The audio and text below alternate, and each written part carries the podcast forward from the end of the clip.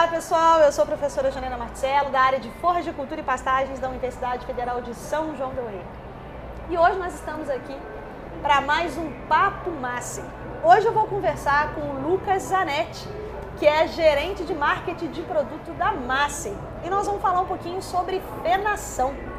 Lucas, conta pra gente aí como é que tá né, todo esse portfólio da Massey em relação à fenação. Certo, olá, é um prazer estar aqui conversando com você, Janaína. A Massa já tem alguns anos que já traz todo, todo o portfólio de, eh, exclusivo para a parte de fenação, desde o corte até a parte de enfardamento. Então, ah, nós estamos bem focados e sabendo quanto, quão importante é esses equipamentos e também a parte de fenação para os produtores. Eu, eu vejo, Lucas, é, a importância da gente ter máquinas funcionais, né, máquinas, máquinas que consigam trazer para o pecuarista uma dinâmica melhor né, dentro da fazenda. Então, se você tem uma máquina boa, você vai ter um produto bom. Né? E, e conhecendo os produtos da massa, a gente já sabe né, que em relação a isso a gente está coberto. Né? Mas é, é uma observação que eu, que eu gostaria de fazer e você vê se você concorda comigo. Né? O Brasil hoje tem uma área de, de, de pastagens muito grande. Né? A gente tem aproximadamente, aproximadamente aí 160, 180 milhões de hectares de pastagens, grande parte dessas áreas estão degradadas. E o que acontece com a gente, Lucas, é que chega no período seco do ano, há sempre uma sobrecarga no pasto. Né? E isso vai prejudicando também o pasto nessa rebrota de primavera, quando começa a chover de novo. Então por que, que isso acontece? Né? Porque a gente não tem planejamento forrageiro. E eu entendo que o feno né, entra como uma estratégia para que a gente né, meio que tampe esse vazio forrageiro que acontece, né? Mas a gente geralmente faz isso com silagem. Com certeza. Você acha que falta também um pouco de conscientização do pecuarista para saber que o feno é uma excelente estratégia né, de conservação de forragem? Totalmente. É, eu acho que a gente tem que dar um passo atrás. Né? A massa está aí com os equipamentos, a gente tem um time específico para trabalhar com fenação, temos nossa concessionária, porém o que falta um pouco é o pecuarista, né? você bem falou, porque é, a, parte de equinos já está um pouco mais evoluída com a, com, em relação à utilização da, dos equipamentos de fenação, falta o pecuarista conscientizar que ele precisa trabalhar com feno. A silagem já está um pouco mais avançada, mas a, a fenação é uma excelente estratégia para ele, principalmente nesse período de seca, que, que a seca vem, né? Exatamente. De um jeito ou de outro ela vem. Algumas regiões um pouco mais, outras regiões um pouco menos, mas ela vem. E aí está a estratégia, juntamente com a área de pesquisa, né? Nós estamos aqui para ajudar e já estamos com um trabalho um pouco mais avançado com a, essas instituições para chegar no produtor a importância da, da afinação.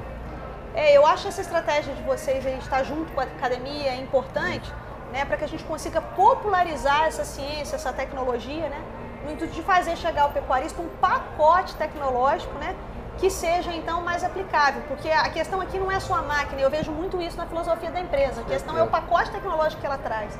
Então, se a gente tem a capacidade ali de gerar um feno de melhor qualidade, de fazer um processo né, operacional mais rápido, todo mundo sai ganhando na história.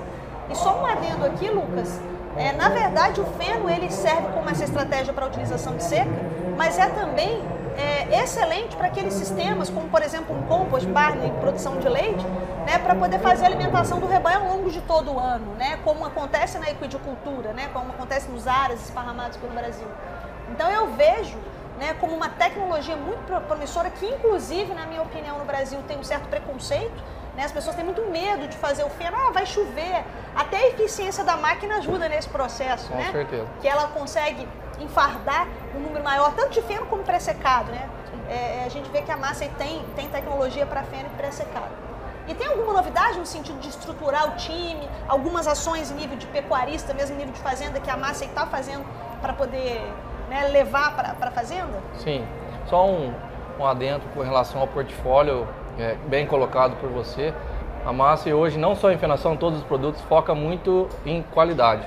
Então, que é importantíssimo. Qualidade e eficiência. Então, fazer mais com qualidade é o foco total da massa e descomplicado.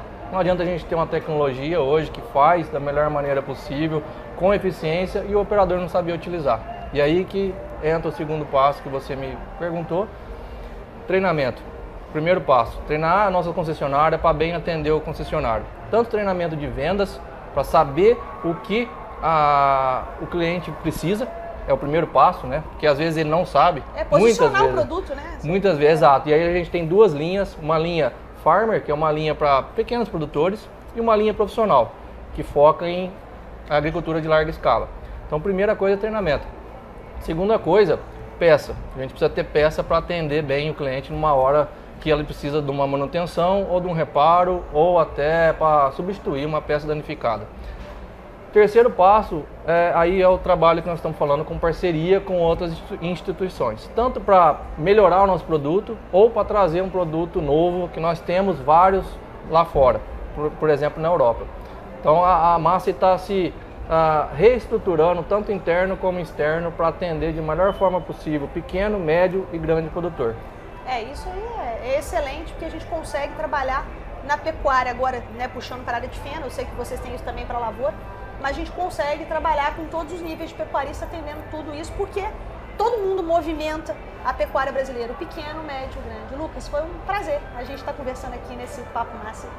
Prazer foi meu e estamos à disposição com nossa rede de concessionária para atender da melhor forma possível os nossos clientes.